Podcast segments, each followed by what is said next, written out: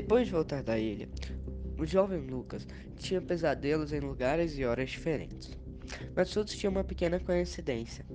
Em todos eles havia uma mulher, uma mulher descabelada que sempre usava branco e o causava terror.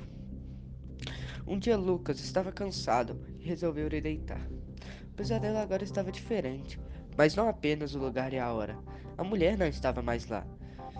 E tudo estava calmo, parecia apenas mais um dia normal de sua vida.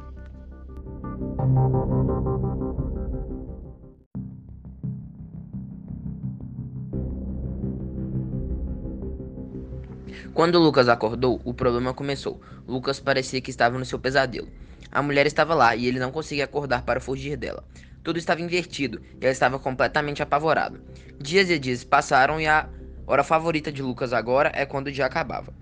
Logo depois de acordar, em uma terça-feira, a mulher começou a atacá-lo e ela era muito mais rápida que ele e o alcançou. Olhou bem para os olhos dele e disse: Nunca se esqueça de mim, arrancando seu coração.